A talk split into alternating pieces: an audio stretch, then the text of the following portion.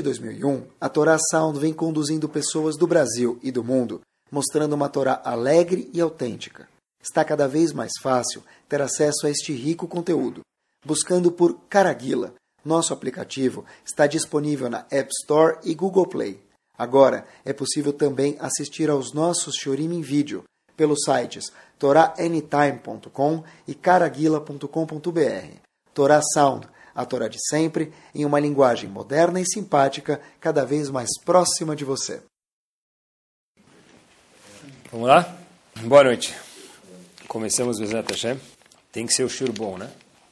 Então, o Bezat Hashem que vai ser bom. Na verdade, eu vi uma observação. Sempre que eu vejo uma observação, tem que ser espetacular. Por quê? Senão compartilharia com vocês. Mas justo por ter sido uma coisa que a gente já leu muitas vezes, talvez já passou por isso, fala, uau, eu nunca tinha prestado atenção que, sobre essa observação. Quer dizer, o mesmo, a mesma sala, a mesma cozinha, eu nunca tinha visto aquele móvel, aquele aparato lá. Mesma Torá, Leavdil, eu nunca tinha visto tal coisa na Torá. Olha que interessante. No Sefer Dvarim, em Parashat Kitavó, está escrito o seguinte, um dos assuntos que tem lá na Parashat, em Parashat Kitavó, é chamado Vidui Maasrot. O que quer dizer Vidui Maasrot? Vidui Maaser é quando uma pessoa traz o Maaser dele, o dízimo dele, para o Levi. Lembrem que o dízimo, hoje em dia, quando fala de dízimo, a gente pensa em dinheiro. Mas antigamente a palavra dízimo queria dizer o quê? Antigamente a palavra dízimo queria dizer grãos. Então traz os grãos dele. Ele pegou 10 quilos de trigo, então ele vai ter que dar uma porcentagem para o Levi, por exemplo. Então, ele, quando ele vai trazer para o Betamigdash, para o templo, os grãos, qualquer Yehudi tem que falar isso aqui. Olha, ele fala um texto que é chamado Vidui Masrot.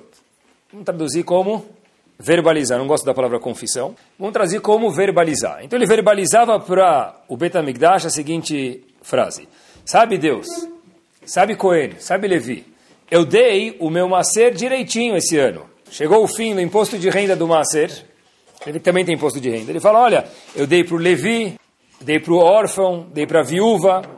Eu satisfiz todos eles com aquela taxa, aquele imposto que eu tenho que dar do, da minha produção para essas pessoas, para o Levi, para a viúva, para o órfão, dei os grãos que eu devia para eles. Tá bom? Eu fiz tudo como Hashem mandou. Tudo isso falava a pessoa que trazia os grãos no Bet HaMikdash no templo. Depois, ele diz as seguintes palavras. Qualquer um de nós que vivia na época do Bet HaMikdash tinha que falar isso. Quando trazia o macer o dízimo. Hashem! Ashkifa mimeon kochecha. Por favor, Hashem, olha daí de cima, Hashem, de onde você mora, lá em cima. Minashamaim, lá dos céus. O Barech et et Israel. Abençoa o povo judeu. E assim terminava o nosso amigo a verbalização que ele fez tudo correto quando ele trouxe o macero dízimo dele dos grãos. Rashi aqui faz a seguinte observação, que já tinha lido, mas nunca prestei atenção. Rashi, e tem uma pergunta bomba aqui, pessoal. Quando a pessoa fala para Hashem, Hashem, olha lá de cima e veja que eu fiz o que você me mandou. Tá bom, por que ele está falando isso? Então Rashi traz as seguintes palavras que eu vou ler para vocês. Rashi, Rashi traz do Sifri, Sifri é um comentário sobre o Humash. Diz Rashi o seguinte, Assino Mashegazar Taleno, Hashem, eu fiz o que você me mandou, eu tirei o dízimo, eu dei para o Levi, eu dei para o órfão, dei para a viúva, eu fiz como você mandou, segui as regrinhas do imposto de renda. Agora, pessoal, preste atenção às palavras do Urash. Fiz questão de copiar para não exagerar. Aseata mashale halasot. Faça você também, Hashem, a sua parte agora. Você falou o que, Hashem, para mim? Se você cumprir minhas regras, eu vou dar fartura. Eu cumpri as suas regras, Hashem. Eu dei, eu dei os meus grãos para o Levi, a porcentagem que tinha que dar. Agora você, Hashem, faça a sua parte e faça o quê? Devolve para a gente o quê? Brachá, benção econômica para a gente. Na época, benção rural.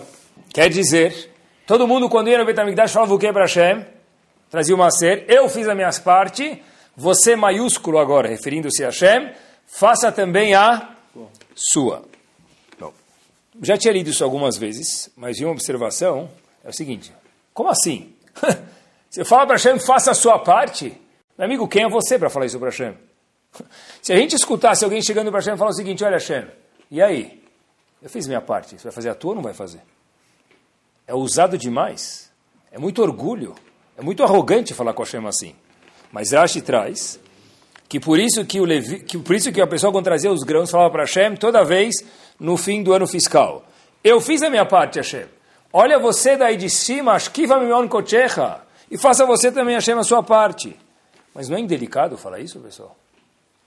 Estranho. Como pode ser que uma pessoa falava isso para Hashem? E mais ainda, quer dizer que se ele não falar, Hashem não vai fazer? Isso aparece mais uma vez no Sefer Torah. Esse mesmo teatro, vamos chamar assim. Bom, quando isso aparece de novo, também a gente não conhece porque a gente não é Cohen, mas em Birkat Kohanim, os Kohanim falam as mesmas palavras para Hashem. Tem Birkat Kohanim, os Kohanim vão lá no Sefer Torah, os Faradim todo dia, Ashkenazim nos Hagim, eles vão lá fora de Israel, né? Israel fazem todos os dias mesmo os Ashkenazim. Os Kohanim sobem fazem, fazer Birkat Kohanim, e eles terminam e falam a mesma coisa, baseado na Gemara em Sotá, na página 39a, falam as seguintes palavras, Hashem, eu fiz minha parte, eu já dei brachá para o povo, Agora faça você a sua parte e o que? Você que abençoe o povo também, Hashem. Inclusive, olhem quando a gente faz isso, quando os Koanim estão dando Birkat Koanim, eles estão virados para o povo e de costas para o Sefer Torah, não é? Quando termina a Birkat Koanim, eles viram de volta pela, pelo lado direito, em direção ao Sefer Torah, e falam as seguintes palavras. Ribona Olamim, Deus, até hoje em dia se faz assim, um Kohen. Assino Mashegazar Taleno, eu fiz o que você me mandou, Hashem. Eu dei brachá, Ivarechecha Hashem, Vishmerech, etc e tal. Aseata Mashivtachtanu. Faz você o que você prometeu também para a gente. O quê? Ashkifa Mion Kochecha. A mesma palavra que se fala em Vido e Macer, que se faz quando se verbaliza no fim do ano fiscal. Hashem, faz tua parte. Dá brachá para o povo você também. Como assim dá brachá para o povo você também? De novo, é a mesma pergunta. São as duas únicas mitzvot que a gente fala para Hashem. Eu fiz minha parte, Hashem, e agora? Você que me prometeu, faça a sua parte. Mas, pessoal, de novo, a pergunta é: não é muita gavá isso aqui? Não é muito orgulho, não é muito arrogante? Se é tão normal, então por que a gente não fala isso também quando coloca tefilim? O cara colocou tefilim. Ele tira tefilim e fala, Shem, eu fiz minha parte, você vai fazer a tua? O pessoal cumpriu o Shabbat na Avdalá. Avdalá já é meio extensa, não é? Atzlihenu, Atzlihaderahenu. Então fala, Hashem, eu fiz minha parte, Hashem, faz a sua a gente encontra duas mitzvot, que a gente faz essa frase um pouco forçada demais, um pouco aparentemente orgulhosa. Fiz minha parte, Hashem que você faça a sua. Birkat Kohanim, e quando a pessoa, no fim do ano fiscal, traz o macer dele. Eu vi uma resposta que indica para a gente um caminho do shir de hoje à noite, Bezat Hashem, do tema, o seguinte. Olhem que interessante. Existem quantas Hassiduyot existem no mundo? Você tem alguma ideia? Não dá para falar, o número que eu falar, vocês vão ter que concordar porque não dá para saber. Baruch Hashem tem muitas. Uma das Hassidot, que talvez não seja tão famosa para a gente, é chamado Tolna. Tolner. E o Rav atual, uma vez quando explicou esse, esse conceito, trouxe a seguinte resposta que eu vou abordar para vocês agora no começo. Ele fala o seguinte, em relação a Vidu e Macer, como é que você fala para Hashem, eu fiz minha parte, faça você sua parte, Hashem? Que te fala uma coisa dessa? Rashi fala o seguinte, quando a pessoa traz o macer dele, o que, que ele está falando para Hashem? Ele fala o seguinte, Hashem, assim Rashi traz sobre, quando a pessoa traz o macer dele, traz o dízimo dele de grãos, ele fala para Hashem o seguinte, Hashem, samachti vesimachti bo. Eu fiquei feliz com os grãos, porque eu fiquei feliz com os grãos, porque eu comi pizza, eu comi macarrão com os grãos, eu comi o que eu queria comer, e eu também consegui revender os grãos, fiz dinheiro com isso, mas que mais eu fiz com os grãos? eu alegrei. Quem você alegrou com os grãos, quando a gente pega, ganha os grãos? Então Rashi fala, Ger Yatom Velmaná, uma pessoa que é convertida, uma pessoa que, coitado, ele é órfão, uma pessoa que ela é viúva.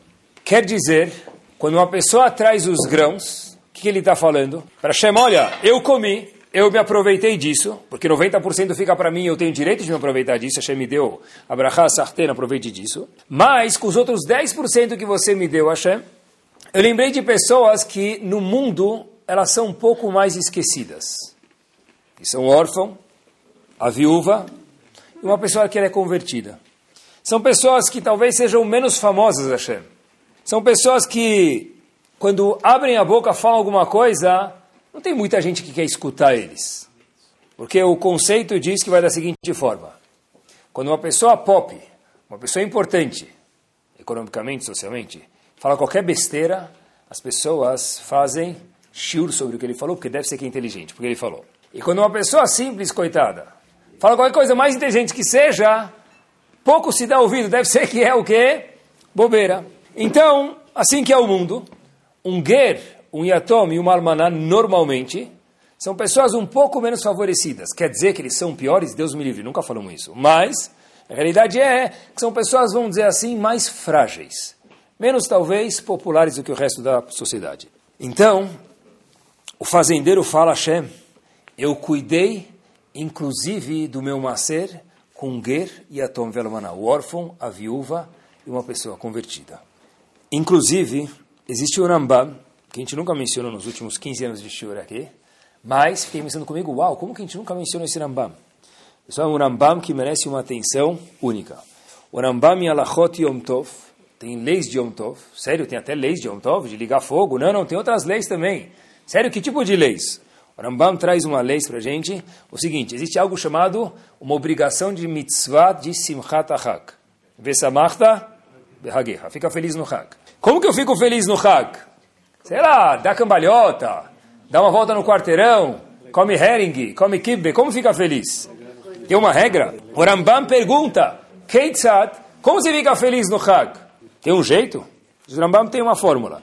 Aktanim notem laim krayot ve'egozim. As crianças se dá para eles nozes e... Ah, dá nozes, dá amêndoa para eles. Hoje em dia, se der isso, eles vão jogar de volta na cara. Então não tem. Você vai dar chiclete, vai dar bala, vai dar um, uma coisa, um brinquedinho que eles possam usar aqui no Emukze. Nashim, as mulheres, o que, que, se dá para elas? Tem mitzvah do homem alegrar a mulher também. Begadim vetachitim, roupas e adornos, naim bonitos. Preste atenção nas próximas duas palavras do Rambam. Kefim amuno, conforme o que você tem. Mas todo mundo tem que ver lá na sinagoga, meu amigo. Tem que ver o seu bolso e também ver lá na sinagoga tem que ser condizente ao bolso que você tem. A brincadeira do brinquedo da criança normalmente é fácil, mais barato. Mas também tem que ser conforme o bolso. Mas o presente da mulher é um pouco mais chique e também tem que ser condizente ao bolso do marido.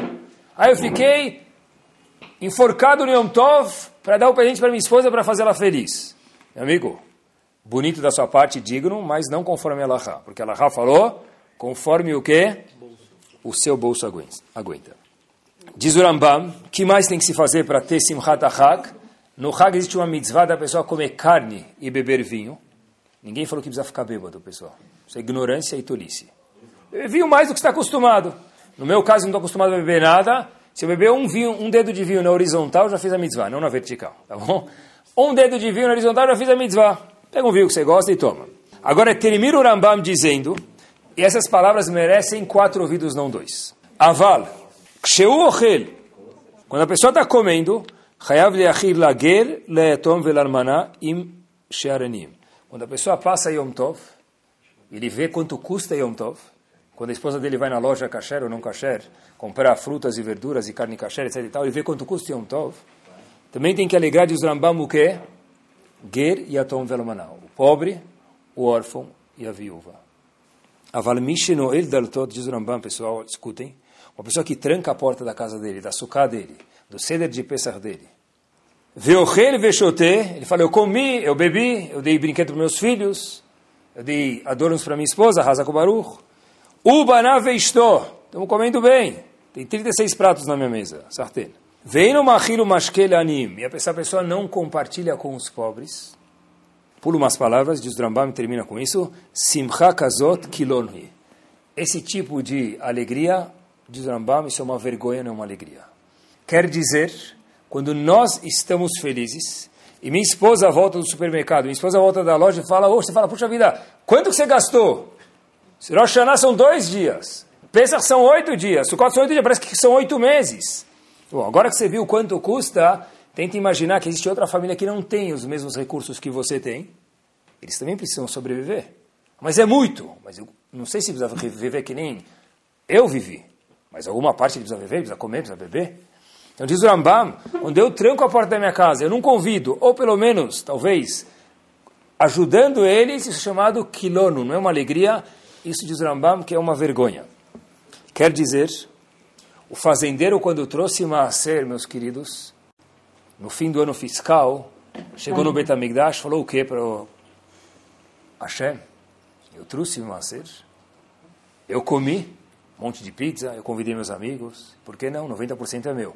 Mas com os outros 10% eu favoreci aquelas pessoas que não são tão populares na sociedade e não têm o mesmo status econômico que eu tenho.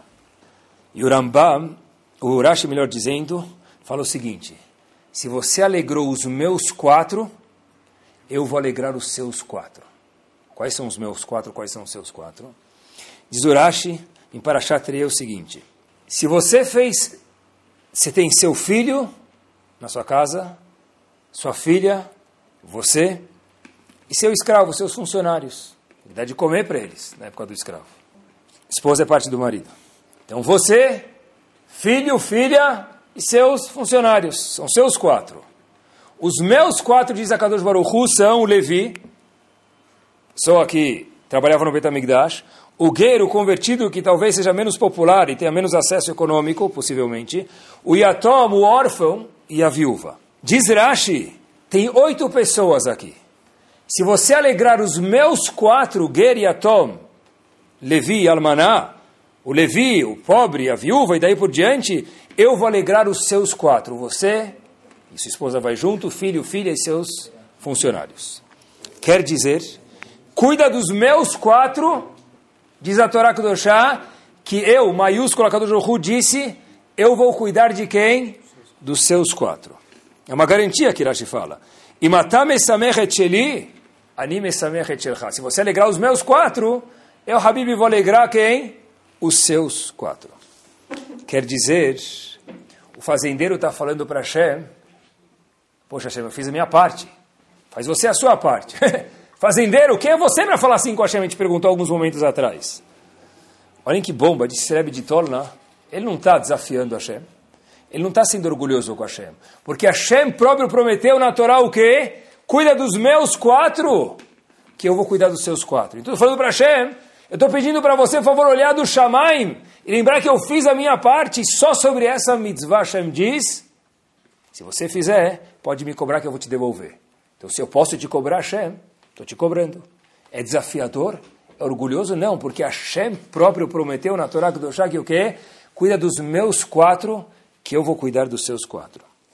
E o fazendeiro diz, Hashem, eu fiz minha parte, por favor, faça a sua parte, Hashem. Não estou cobrando. Estou lembrando, Hashem, o que você me permitiu fazer. Eu segui a receita das mitzvot e tenho essa promessa. Por que tefilin a pessoa não faz isso? Por que a pessoa não faz isso na lá? Porque sobre nenhuma outra mitzvah está escrito faça isso que eu vou te devolver. Sobre a mitzvah de vidu e maser, quando a pessoa entrega o dízimo dele na época do Betamigdash, está escrito isso. Cuida dos meus quatro, que eu vou cuidar dos seus quatro. Aí Birkat Kohanim. Birkat Kohanim é a segunda e última mitzvah que a pessoa também fala para Hashem. Eu fiz minha parte, Hashem, faz você a sua. O que, que tem a ver com Birkat Kohanim? Birkat Kohanim ele não dá sustento para ninguém. Ele sobe lá em cima e vai Hashem Veishmerecha. Porque existe uma alahá no Birkat Kohanim, prática, o seguinte.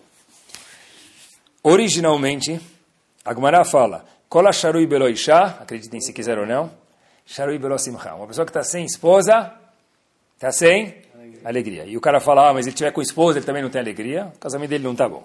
Mas, mas, uma pessoa que está sem esposa, está faltando um pedaço nele, diz a Gemara. E está escrito que um Cohen, para dar Birkat Kohanim, é uma coisa específica ao Cohen, ele precisa estar feliz. Outra pessoa para dar Brachá, talvez não precisa estar feliz. Mas o Cohen, para dar Brachá, é uma obrigação no Shulchan Aruch que ele esteja feliz. Inclusive, existe uma pergunta na Lachá, hoje em dia também, prática. Será que um Cohen que está solteiro, na hora de casar, né? Não tem 13 anos, ele ainda não é solteiro, ele é um jovem. Mas quando ele chegou na hora de casar, ele está solteiro, ele pode fazer Birkat Kohanim? A gente vê que tem Kohanim que são solteiros e fazem Birkat Kohanim. Rav Benzion Bashaul traz um livro dele, Orlezione, e diz o seguinte, se a pessoa está triste que ele não casou, ele sai da sinagoga de fim e não faz Birkat Kohanim. Por quê? Porque é uma, uma mitzvah aqui, em Birkat Kohanim específico, um critério que se a pessoa está triste, ele não pode fazer Birkat Kohanim. Agora, prestem atenção. O nosso Kohen tem que subir lá em cima e fazer Ele está casado. Mas ele teve algum problema na fábrica dele, na casa dele e ele não está feliz. Vai fazer brincado com a ou não vai? Não vai fazer. Mas se ele falar, sabe o que? Eu vou ah, trabalhar sobre mim mesmo, eu vou ficar feliz para poder fazer Birkat Kohanim, porque eu sou um Kohen. Aí ele pode subir e fazer o quê? Birkat Kohanim. Então, ele fala para Hashem, depois do Birkat Kohanim, a seguinte brachá, a seguinte tefilá até hoje. Terminou o Birkat Kohanim, ele vira para o Echad de volta e fala, Hashem, eu fiz minha parte, faça com você a sua. Por quê? Quando um Kohen dá brachá para um tzibur inteiro, dentro do tzibur, certeza tem pessoas normalmente o quê? Menos favorecidas. Hashem, eu fiz a minha parte de mesmo que possivelmente alguns dias eu não estava feliz, eu trabalhei sobre mim para ficar feliz só para poder o quê? Cumprir a sua mitzvah. E cumprindo a sua mitzvah, quando eu dou birikat koanim para alguém que eu fiz, eu dei a brachá de sustento, de alegria, que é o birikat koanim de fartura, para pessoas que também são menos favorecidas. É o mesmo princípio. Se você cuida das minhas pessoas, Hashem diz, pode me pedir, pode me cobrar, que eu vou cuidar das suas pessoas cuida dos menos favorecidos, que sobre essa mitzvah especial, especificamente, a pessoa pode cobrar Shem de volta.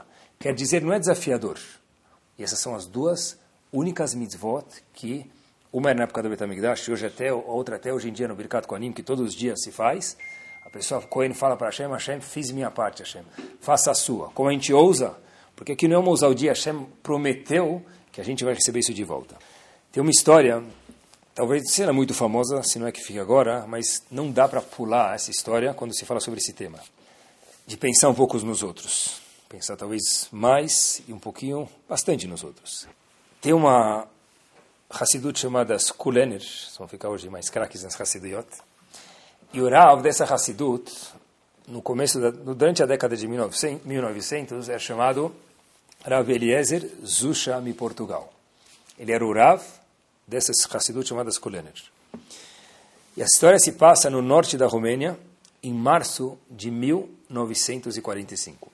Ele se encontrava com outros Yehudim que saíram do campo de concentração, inclusive ele passou pelos campos de concentração, estavam no chamado campo de refugiados. Dia 29 de março era Pesach daquele ano de 45.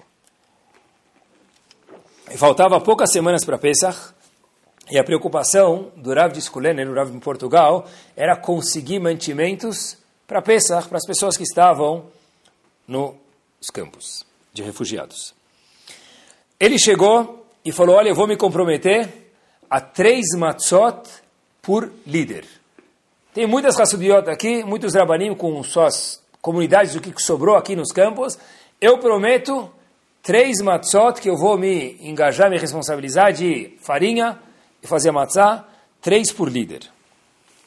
Uma semana antes de Pesach, chega o filho de um Rav, essa Hassidut, espero que já escutaram, Vishnitz. Vishnitz não é uma Hassidut, é um mundo, Israel e Estados Unidos, em especial. O nome do filho do Rav era chamado Rav Moshe Hagir. Ele chega, vem buscar as três matzot em nome do pai dele, o Rav de Vishnitz. Ele o Rav de Skulener dá para ele três matzot, que nem todos os outros. Ele fala, olha, meu pai pediu mais três matzot, seis no total. O Rav de Skulener ficou meio sem jeito. Puxa vida, se cada um vai fazer com os pedidos pessoais para fazer o casait maior, casait de razonite, casait de não sei quem, nesse ano não dá para fazer. Pensou, não pensou? Falou, sabe o que? O Rav de Vishnitz é uma pessoa muito grande, é uma muito grande, para ele não posso falar não. E deu para ele seis matzot e para todos os outros três matzot. Um dia antes de Pesach, volta o filho do Rav de Vishnitz, por Rav de Skulener. Falou, o que ele vai pedir mais? Três matzot? Já dei seis para ele, o que ele vai querer de mim? Vem Rav Moshe Aguer, filho do Rav de Vishnitz, e fala para o Rav Skulener o seguinte, Rav, estou devolvendo para o senhor três matzot. Pessoal, eu já vi gente que vai no supermercado depois de peça querendo devolver matzá, devolver produto de peça, pague o que quiser. Bom, mas um dia antes de peça devolver três matzot, ficou olhando o Rav de escolher para ele e falou, Habib, Shubakir, o que aconteceu? Você pegou seis matzot e um dia antes de peça devolver três? Pessoal, olhem que bomba. Falou, meu pai mandou devolver. Falou, então pior ainda. Se o pai mandou pegar mais três e mandou devolver, explica qual a vamina, qual a mascana, qual o pensamento inicial, qual a conclusão. Falou o seguinte, olha, meu pai diz que lembra de, do senhor desde antes dos campos de concentração, imagina que o senhor não mudou. ele sabe que muitas pessoas vão vir aqui, o limite é três matzot por pessoa, e o senhor não ia dar mais do que três matzot por pessoa. Mas, o senhor também é um líder, e ia sobrar três matzot para o senhor também, disse o Rav de Vishnitz, filho dele, para o Rav de Skulene, que estava dando as matzot. Mas meu pai imaginou, Rav, que um dia antes de Pesach, na casa do senhor não ia sobrar absolutamente nenhuma matzah. Porque meu pai conhece o senhor, entende quem o senhor é. Estão de volta aqui três matzot que meu pai pegou a mais para o senhor. E o Rav de falou, puxa vida, de fato o seu pai acertou. Porque na minha casa eu dei tantas matzot Baruch Hashem, que infelizmente para mim não sobrou absolutamente nada. Muito obrigado e Hak Sameach. Obrigado que você pensou em mim. Isso é, eu pensei nos outros, Hashem, você cuidou dos meus, então cuida de mim também. Eu fui lá para me aproveitar, ele me deu seis, três matzot, eu quis pegar mais três. Por quê? Porque eu sabia que você é tão mão aberta e tão gentil, que aí tem um perigo de você próprio ter acabado de ficando sem nada, e que foi de fato o que aconteceu na história. Pessoal, falando desse tema de egoísmo, e pensar um pouquinho mais nos outros, que é o tema de hoje, uma das brachot que a gente faz, depois, por exemplo, de tomar um copo d'água, 90 mililitros de uma vez, ou mais, a pessoa fala a seguinte brachá, Baruch Hashem Elokeinu melech haolam, Bore nefashot rabot, que Hashem criou muitos seres, vechesronan, com deficiências, e daí por diante. Entendi. A gente faz uma brachá que a gente foi criado com uma deficiência. Deficiência não Deus me livre de deficiência física, mas que a gente tem coisas que a gente precisa. Ninguém é autossuficiente. Qual a razão, perguntou Havetz Haim, que a gente faz uma brachá para Hashem? Baruch Hashem, Eloquenu melech haolam, merci beaucoup. Por quê? Borene fashot rabot, inclusive eu, vechestronan. Às vezes a gente queria ser um pouco mais inteligente, um pouco mais bonito, um pouco mais desarrojado. Cada um tem uma coisa que ele sabe que ele não é tanto, ele queria ser melhor. Como que eu agradeço a Hashem pelos meus ristronot, pelos meus minhas qualidades negativas? E mais uma pergunta que vai junto com isso é: qual é a razão que a gente sabe quando se lembra de esponja de aço, se lembra de bombril? bombril. Quando se lembra de pão duro, se lembra de quem? Na Torá? Sdom. Sdom era não é nem a cidade, era o lugar, é o mais pão duro que houve. Qual foi a única forma de resolver a parada de Sodom, pessoal? Qual foi? Destruindo. Tá bom, essa é a história. Agora, por que, que Sodom ficou tão egocêntrica? Por que Sodom ficou tão avarento? Porque as pessoas de Sodom, Sodom, Vamorá, Sodom e Gomorra ficaram tão pão duros. Olhem que show. Eu não sei, mas a Gemara sabe, a Gemara conta para a gente no Tratado de Sanedrin, página 107a. Tanrabanan, Anstes Dom, Lonid Gau, Ela, ficaram tão orgulhosos. E olha que interessante, o pão duro veio porque eles eram orgulhosos. Por quê? Ela Porque Hashem foi muito bondoso com eles. Sério? Hashem foi bondoso, eles viraram avarentos? Qual a lógica? Só Gumará para falar isso. Quem tem tudo, não precisa dos outros. A Gumará fala, olhem que bomba, pessoal, olhem que, que, que ideia psicológica, que fantástica. Olhem, entra no psico do, do, das pessoas de Sdom. As pessoas de Sdom, está escrito na Gumará, falando o seguinte, por que a gente precisa receber visitantes? Eu tenho tudo, eu não preciso ajudar ninguém, porque eu nunca vou precisar de ninguém. Repito, eu tenho tudo, eu sou autossuficiente. Eu nunca vou precisar de ninguém. Então, na minha cidade não passa quem uma visita. Na minha cidade não se dá sal para ninguém. Na minha cidade não se empresta ovo, farinha e não se dá carona para ninguém. Por quê? Porque todo mundo aqui é autossuficiente. Como começou os dom? A Torá conta para a gente qual o fim. Que eles eram pão duros. Mas por que começou? Zé fazendo raio-x na cabeça das pessoas. Por quê? Porque eles tinham tudo, eles eram autossuficientes. Esse é o louvor de Havetz Haim, de Boré Nefashot Rabot Vechesronan.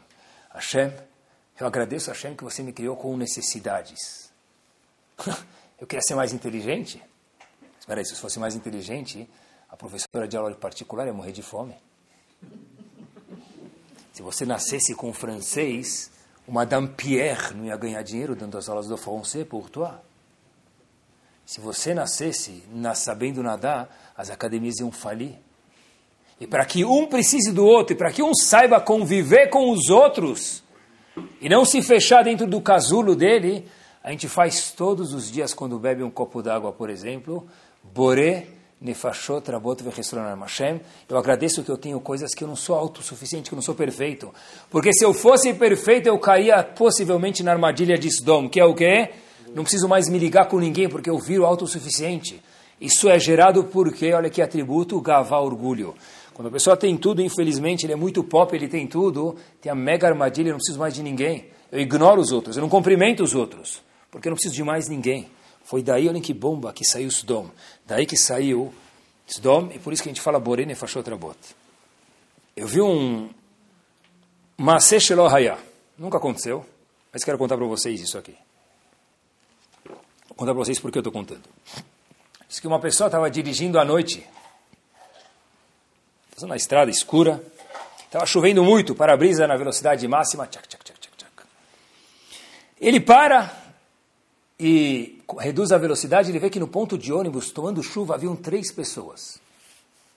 Estava no carro conversível dele, com, obviamente fechado, né, porque estava chovendo, mas o carro conversível, como a gente sabe, tem que ser o amarelo, gema ou vermelho, mas é o passageiro e mais quantos lugares? Um.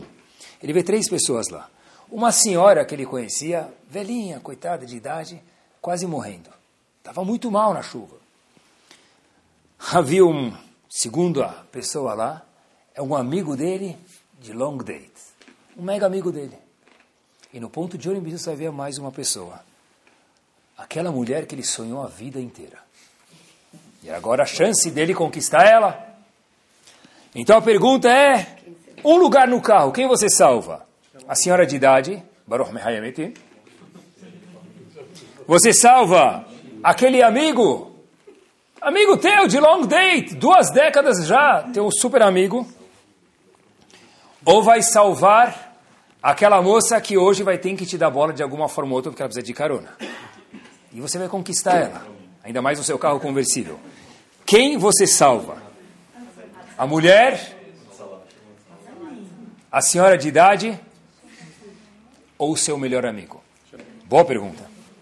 Isso nada mais, nada menos que foi o teste do RH de uma empresa que fez para 200 candidatos. Fizesse pergunta para 200 candidatos que eles achavam que eram propícios para uma vaga. A mesma pergunta. A mulher, o melhor amigo ou aquela moça dos seus sonhos? Teve uma pessoa que ganhou o emprego. Quem foi ele? Olhem que interessante. E olhem a diferença da sintonia da cabeça da pessoa. A pessoa que ganhou emprego não foi nem quem salvou a mulher, nem quem salvou a senhora de idade, e nem quem salvou o melhor amigo. Sério? Então quem foi? Ele escreveu o seguinte: Eu daria as chaves do meu carro para o meu melhor amigo, dirigir aquela senhora de idade, e eu ficaria no ponto de ônibus com minha outra metade. Ele ganhou um emprego. Mas para sair um pensamento desse, que talvez a gente não tenha tido nos momentos que eu tentei dramatizar a história e fazer vocês pensarem junto comigo, comigo porque atrás da massa cinzenta chamada cérebro tem alguém que pensa um pouquinho mais, não só em mim mesmo. Como posso ajudar os outros? Eu posso colocar só mais uma pessoa. Peraí, talvez você pensar de um jeito um pouco mais flexível, dá para salvar três pessoas. Mas tudo depende de quanto egocêntrico eu sou quanto eu pensando nos outros, eu também sou. Escutem só essa. Olhem até onde vai a coisa, pessoal. Olhem, olhem quem eram as pessoas do nosso povo, não há mil anos atrás, há poucos meses e anos atrás. Na Levaya do Rav Zichron Libraha, contaram o seguinte episódio sobre ele. Um morador de Batiam, quando eu vi essa palavra, eu falei, tem que contar essa história. Um morador de Batiam veio visitar o Rav Shach, quando ele ainda estava em vida, obviamente, né? E ele falou para o Rav, Rav, meu filho não está conseguindo ser aceito em nenhuma escola religiosa judaica. preciso da ajuda do senhor. Rav Shach falou para ele, tá bom, amanhã, Bezerra Hashem, eu vou cuidar desse assunto. Que é seu filho, como que ele é, onde é melhor adequar ele. Tá bom. No dia seguinte, o que acontece? A esposa do Rav Shach faleceu. Então, o Rav Shach falou que ia cuidar de mim do meu assunto na semana seguinte, obrigado, mas, mas, previsto. Esse Eudi que veio pedir um favor para o Rav Shach para cuidar do filho dele, veio Menachem Avel, veio consolar um lutado, que no caso era o. Rav Shach chega para ele e fala o seguinte, ah, ainda bem que você veio me visitar, eu falei com o Rav de uma organização chamada Chinuch Hatzmai, que é o que seu filho precisa, o nome dele é Rav Grossbart, e aí o telefone dele é tal, liga para ele, fala que você falou comigo, que ele já sabe quais são as opções para o seu filho e vai adequar seu filho na melhor escola possível. Tá bom? A pessoa escutou isso, ficou muito feliz, agradeceu. Saiu da casa do Rav Shach, qual foi a primeira coisa que ele fez? Ligou para o Rav Grossbart, que é a pessoa que ia receber o filho dele na escola. Falou, obrigado, tal. Vou te fazer uma perguntinha para o senhor. Quando que o senhor teve a oportunidade de falar com o Rav Shach? Porque eu fui na casa dele um dia antes. No dia seguinte, a esposa dele faleceu. O Rav te ligou no meio da noite? Eu gosto de falar, não. Eu falei, então, esse homem era um navi, ele é um profeta. Antes de eu falar com ele, ele já sabia disso. Ele falou, não. Quando o Rav Shach falou com o senhor? Quando? eu sou próximo do Rav Shach. E, como você sabe, teve a levaiá, o enterro da esposa dele, no dia seguinte que você falou com ele. Ele me viu no enterro, me acenou. Eu vi que ele precisava de um favor. Ele falou o seguinte, olha, tem um menino em tal, em tal lugar, tal, vai te ligar, posso dar teu telefone, você pode ajudar ele, inserir ele numa escola religiosa, judaica. Pessoal, na levaialo aleno da esposa dele, que Rav Shach estava preocupado, obviamente cuidar do cavô da esposa dele, isso não se fala, mas também com isso o quê? Puxa, eu estou devendo um favor para alguém, e agora por sete dias eu não vou poder me ocupar com isso. Então se ele está na minha frente, Pensar um pouquinho nos outros quer dizer o quê? Posso ajudar ele? Isso é o contrário de Sidom. Isso é Borene Fashot Rabot Vechesonanan. Eu sei que eu preciso dos outros, eu preciso saber viver com os outros. Lemaase, o que isso quer dizer? Eu sei que tem mulheres que cozinham antes dos Hagim. Precisa cozinhar. Porque tem que... Carne e vinho, como disse o Rambam antes, não é? Simchat faz parte. Esse é o Betamigdash da mulher, a cozinha. Mas eu vi mulheres que quando cozinham, fazem 20, 40, 200 quentinhas sartén. Daquelas 200 quentinhas que elas fazem, ou X quentinhas que fazem, fala, umas quentinhas estão separadas. Vi uma senhora fazer isso. Falei, por quê? Essas quentinhas eu separo para algumas pessoas que não têm o benefício que eu tenho de ter um, um hag eu tenho. Mas eu preciso cuidar da minha família. Claro, isso é um betamigdash, sua família. Mas Hashem o Rambam disse que cuidar da sua família junto com os outros é nota mil. E sem os outros, o Rambam, é calor, é uma vergonha. Porque aí a Simchat do Hak ficou uma coisa tão egocêntrica, tão stom, que perdeu toda a razão de Simchat Hak. Muitos cozinham, pois é uma dica prática. Eu vou cozinhar, fazer algumas quentinhas e eu vou achar alguém para dar. Tem gente que Baruch Hashem dá a luz, e quando a gente dá a luz, tem a sogra, a mãe para ajudar, às vezes a sogra não pode ajudar, às vezes a pessoa não tem mãe. Tem pessoas que cuidam de proporcionar comida para pessoas que dão à luz nos primeiros dias de da parturiente poder se organizar. Como que elas fazem isso? Elas são muito ocupadas? Deve ser que elas não têm nada para fazer. Pessoal, acho que é um pensamento ridículo pensar assim. Elas têm tanto para fazer quanto todos nós. São pessoas que pensam nos outros também. Pessoas que ajudam com dinheiro, cada pessoa do outro jeito que ele tem. Tem pessoas, acreditem vocês se quiser ou não, que no meio do escritório, quando toca um celular, e toca outro celular, e tem outro telefone aqui, tem outro e-mail aqui, tem outro WhatsApp na frente, tem pessoas que ligam para eles não só para pedir dinheiro. Tem pessoas que ligam que têm problemas, ligam para desabafar e conversar e precisam de um ouvido. E eu já vi isso. Pessoas no meio do escritório falam, só um segundo, tem uma ligação importante. Um minuto. Me liga daqui a dez minutos. E ficar conversando com alguém que sabe que se não conversar com você, não vai conversar com mais ninguém. Ah, mas ele quanto ele deu para ele? nenhum real naquele caso. Mas às vezes vale um milhão de dólares. Por quê?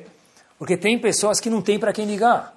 E se a gente não for ouvido, e se quando me ligar, fala, eu estou ocupado, depois me liga, talvez algum dia na semana, algum dia no mês, tem que falar para mim mesmo, essa é minha ligação importante. Só um minuto, um segundo. Eu, eu vi uma pessoa fazendo isso, pessoal, eu vi uma pessoa conversando com alguém no telefone, e atendeu outro telefone, e no caso era um rabino.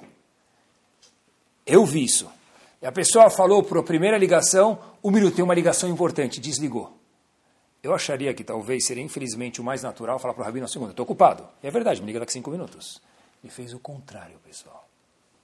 Você, Rabino, quem for, é pensar um pouquinho mais no outro. Será que eu estou sempre ocupado? Será que uma vez eu não posso falar? Será que eu posso pensar um pouquinho mais nos outros? Tem gente, eu conheço, que vai nos subúrbios do Rio de Janeiro. Isso não é uma história, isso é um fato. Procurar Yehudi tirar eles de escolas não Yehudi, Yehudiot, e colocar eles, inserir em escolas judaicas. Eu estou preocupado com meu filho. Eu, tu, ele, nós, vós, eles, cada um com seu filho. Mas tem gente que se preocupa com o filho dele e se preocupa, eu conheço gente assim, de ir lá, falar, olha, tem um Yehudi lá, peraí, eu vou pegar um carro, vou pegar um táxi, eu vou até lá. Eu vou salvar outras pessoas. Trazer eles num local, uma escola, um ambiente mais apropriado. Por que está dando tantos exemplos? Porque eu queria que vocês vissem que existe isso. É tão prático, tem outros exemplos, certeza que também podem adicionar, que vocês também participam. E tem pessoas que muitas vezes não ajudam em nada disso. E a gente se pergunta e fala para eles, por que você não participa disso, daquilo, daquilo? Ele fala, olha, eu nunca tive nenhuma oportunidade, nunca vi ninguém que precisa. Eu sempre me pergunto, eles estão mentindo ou não? Eu piamente acho que eles não estão mentindo. Acho que eles estão falando a verdade. Por que você nunca ajudou tal, tal coisa, tal ideia? Você nunca fez quentinha para ninguém? Você nunca procurou alguém para colocar na escola? Você nunca deu um ouvido para ninguém? Fala, eu não conheço ninguém que precisa de necessidades. Qualquer que seja necessidade emocional, financeira. Como é que a gente resolve esse enigma, pessoal? Existem pessoas ou não existem? O cara é mentiroso, ele fala, não conheço pessoas assim. Eu acho que de fato ele é verdadeiro. Sério? Como que ele é verdadeiro? Está cheio de pessoas necessitadas. Como se resolve esse enigma? Existem pessoas ou não existem? Existem. Como é que você não viu isso? Como dizia Sherlock Holmes, como se resolve esse enigma? Elementar, meu caro Watson. Da simples forma.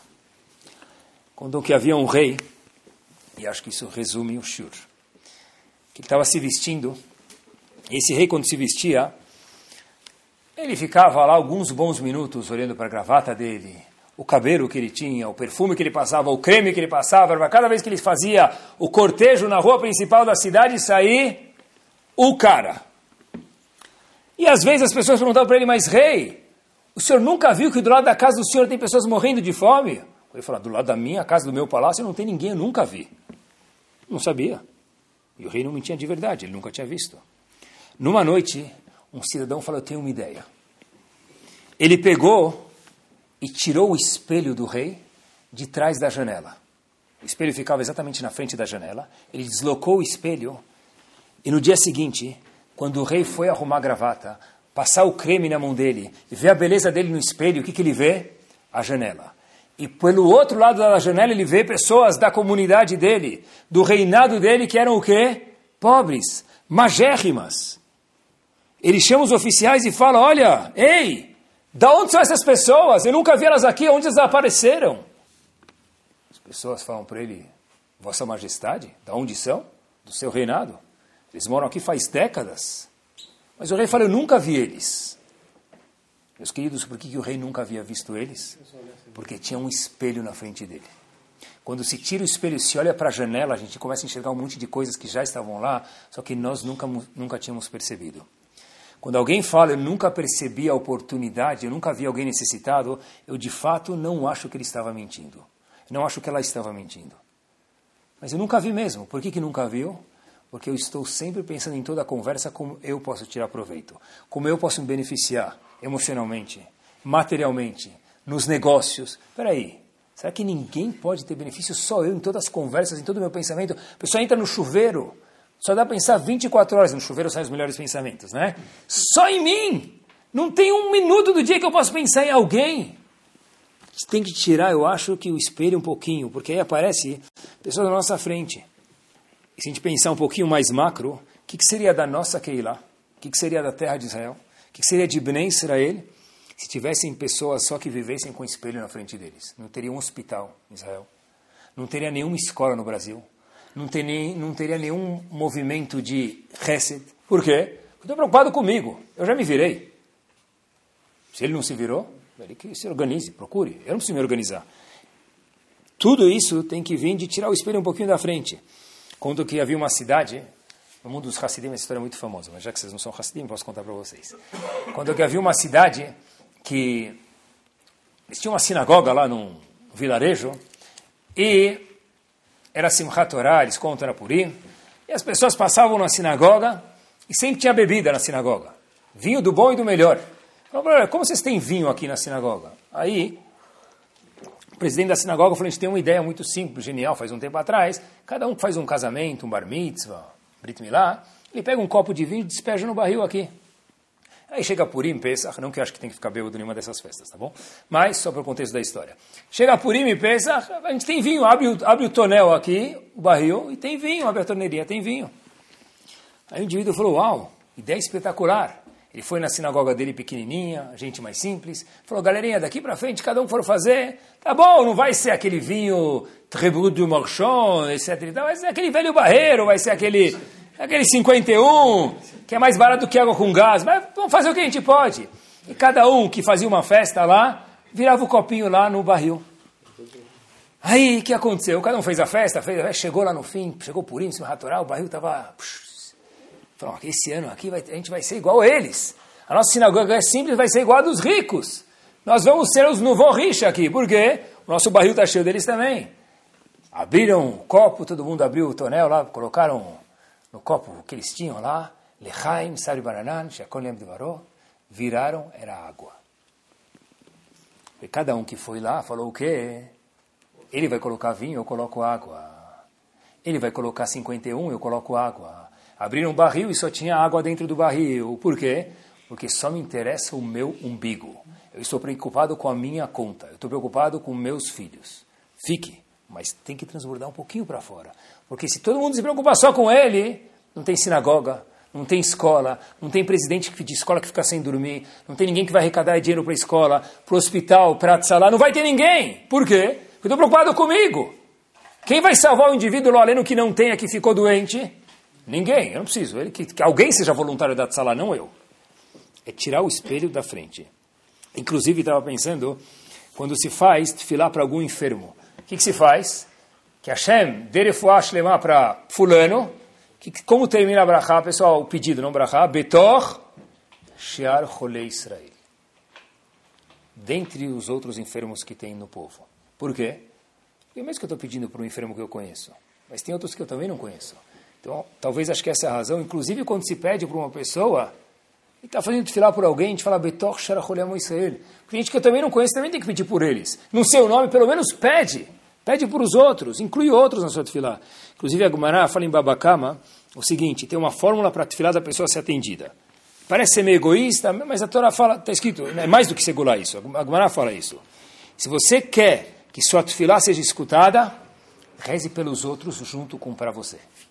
Se você quer X, procura uma pessoa que tem essa necessidade, reza por ele e também para você que sua tefilá vai ser escutada. Quem fala isso?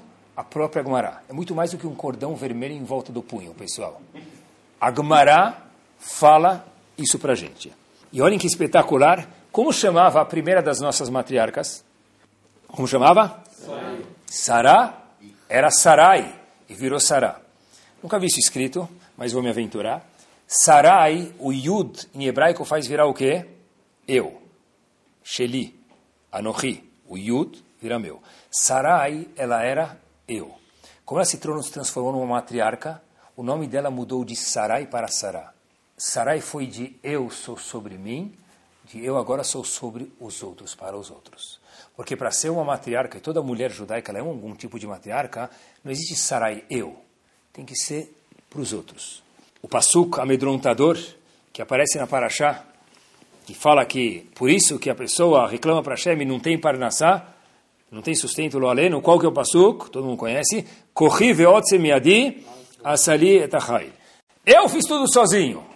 Pessoal, olhem esse passo, quando abre o shiur, olhem o passo, corri, yud, eu. Veotzei miadi, eu, minha mão. Assali, eu fiz o container, eu fiz a importação. Hashem fala, se você falar mais uma vez isso, sua parnassá está comprometida. É escrito na Torá isso. Por quê? Porque é tudo eu, eu, eu. Hashem fala, uau, tem que ter 90% eu. Mas tem, tem 10% ele? Tem quanto de espelho tem na nossa frente e quanto de janela tem para poder ver os outros? Inclusive, eu acho que também isso faz parte do egoísmo, terminando. Muitas drashot de bar mitzvah a gente escuta isso, que o bar mitzvando dê muitos nachat para os pais dele e para toda a comunidade. E todo mundo responde amém, que de fato que dê, nachat são alegrias, que de fato dê. Mas vale a pena pensar um pouquinho junto comigo aqui nos últimos um ou dois minutos de choro, o seguinte, será que eu tenho meus filhos para eles serem um, uma máquina de nachat para mim?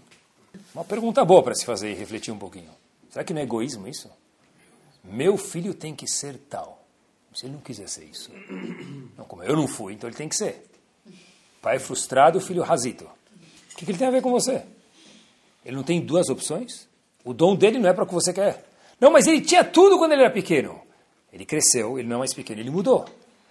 Que meu filho me traga Nachat. Bezat Hashem que ele vai te trazer Nachat, mas do jeito do que é, que ele é e não do jeito que eu quero. Talvez, eu acho que isso também faz parte de quê? De egoísmo. Para terminar, uma história. A gente vê que uma pessoa que ajuda os outros, Hashem fala, nunca sai perdendo. O marido foi receber a brachá do Hafetz Chaim. Por quê? Porque a esposa dele estava grávida, no finzinho da gestão, era para qualquer dia. Então foi para o Hafetz Chaim, esse marido falou, Rav, eu sei que o senhor é uma pessoa importante, queria uma brachá do senhor, que minha, minha esposa tenha uma, um parto easy going, se é que existe isso, né? Mais easy going possível. Rav Haim disse, uau, não é por acaso que você chegou agora aqui?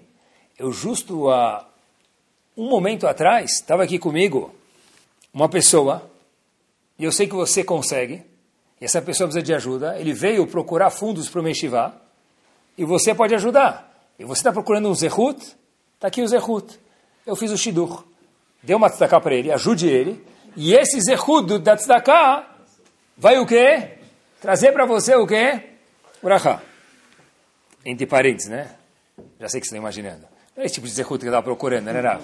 Eu quero que você mandasse eu fritar um alho, quer que você mandasse eu beijar meus três vezes, comer dois pedaços de gefilte ficha mais, uma segurá, mas o Rav não falou isso para ele. Passa, depois de alguns momentos, esse mesmo marido volta para o rei e fala, Rav, parece que a brachá do senhor funcionou, a esposa está dando a luz, mas a situação está complicada. Está difícil o parto. Eu vim correndo aqui para o senhor, porque minha esposa está, Deus me livre, em perigo de vai ou não vai junto com o bebê. Pessoal, olhem o que o Rafetz Haim falou. O Rafetz Haim, olha, não sei muito o que eu posso te ensinar, mas eu posso te falar o que a Gumará fala para a gente. O Gumará fala para a gente o seguinte, tem três fatores que colocam a mulher loaleno em perigo na hora do parto. Alachot nida, se a pessoa loaleno não se cuida de alachot nida. Halá, se a pessoa não se, se a mulher não separa halá quando precisa. E se a pessoa não se cuida com carinho de acender as velas de Shabbat. Essas três coisas de Zagmará são coisas que quando a mulher está no parto, é um momento de perigo. Se a pessoa está escorregando uma das três, aí pode ser que Lorena tenha algum problema. Eu conheço você. Sei que ela Nidal você cuida. Halá, a gente está aqui em Radin, fora de Israel, Alachot Halá é Drabanan, é importante, mas é Drabanan. Ner, acender a vela, tua esposa também se cuida. Mas junto com Ner, Alachot Shabbat. Disse esse senhor o seguinte, o Haim para esse senhor, que a mulher dele estava no parto, o seguinte, olha, por exemplo, tirar uma mancha da roupa no Shabbat é mais grave do que comer um Kippur. Porque comer um Kippur é Hayav Karet, e se caiu uma sujeira na mancha, na gravata, mesmo aquela gravata que era a gravata que você esperou, passar talco, passar água na gravata, ou no taieiro, ou na roupa da mulher, no vestido, é igual andar de carro no Shabat, só que é menos famoso, mais grave do que comer um Kippur. Diz o Haim, sabe o que? Esse mérito vai te salvar. Porque se tua esposa está em perigo, agora, nervela, tem a ver com Shabat, recebe sobre si de então disse, o aluno disse esse senhor, falou, tá bom, Rav, eu não sabia dessa lei, não sou tão conhecedor, Beleza, Rav, tá aceito, eu vou estudar Lachot Shabbat. Rav Chaim falou, querido, você vai estudar Lachot gente precisa de um mérito maior. Você não é suficiente, que você precisa outros também, tá bom? Esse indivíduo mais Rav, o que eu recebo? Sei quanto tempo durou o parto da mulher? Entra naquele mesmo momento, história do Havetz Haim, verídica e testemunhada. E estamos terminando. Entra naquele mesmo momento um Rav, que é um também famoso no mundo da Torá, na época do Havetz Haim, chamado Rav Avraham Kalmanovitz. Ele volta e fala para o Havetz Haim Rav, eu consegui convencer o barbeiro aqui perto de Iradim de fechar a barbearia no Shabat. É o barbeiro era judeu. Fechar, não vai trabalhar no Shabat, não vai cortar cabelo no Shabat. Imediatamente falou o Havetz Haim para ele, traz um lenço para mim. E o marido lá falou, um lenço? Que lenço que eu vou fazer com um lenço? Mas o Havetz Haim pediu, pegou um lenço, ele fez algo chamado um kinyan, uma coisa, um comprometimento na Alaha. Falou o seguinte, pede para Rav Avram Kalmanovich que não ele estudou Lachot Shabbat, que ele ajudou outros a cumprir Shabbat, no caso o barbeiro, de parar de trabalhar todos os Shabbatot, passar os méritos dele para você. Nesse mérito, sua esposa vai dar o parto suave, vai terminar o parto suave. Rav Kamanovitz obedeceu Havetz Haim, passou o mérito dele de fechar a barbearia para o pai do menino, do bebê futuro, e na semana seguinte, vem esse pai do bebê Fala Hafetz Haim, eu quero que o senhor seja o sandak do meu filho no Brit Milá. Hafetz Haim falou, eu não fiz nada, quem te deu mérito foi Arvam Kalmanovitz. Ele que tem que ser o sandak. E de fato, Rav Avram Kalmanovitz foi o sandak. Atenção agora e com isso a gente termina. Ele foi para Vilna, Rav Avram Kalmanovitz, e fez a seguinte pergunta para o gadolador da geração, junto com Hafetz Haim. Nomes que a gente precisa conhecer, era Chaim Ozer Grodinsky foi para Vilna, que era o Rav de Vilna, na época do Havetz Haim, e falou o seguinte, contou a história para o Havetz Haim, para o Rav Haim Ozer Grodinsky, e falou para ele, Rav, eu tenho um problema. Minha esposa, Rav Aram Kalmanovitz falando, estava doente naquele momento. Eu não entendi por que o Havetz Haim falou para mim pegar um lenço e passar os méritos para o marido, para o pai daquela futura criança. E eu e minha esposa. E eu e minha esposa que estava doente. Eu usava daquele mérito para mim. Quando Rav Chaim Ozer Godin escutou isso, falou, uau, falou as seguintes palavras, frase, frase de fechamento. Olhem como o Hafetz é brilhante. Por quê? O Hafetz sabia que maior mérito do que você ter fechado a loja do Shabat, do barbeiro, perto de Iradim, por todos os próximos Shabbatot, esse mérito era grande e você tem um mérito grande. Mas maior do que isso, para salvar sua esposa que estava doente, está doente, qual que é? Entregar esse mérito para quem? Para outra pessoa. Porque no momento que você soube dividir o mérito que você tanto queria para salvar sua esposa e deu para aquele pai de uma futura criança, esse é o maior mérito possível. Por quê?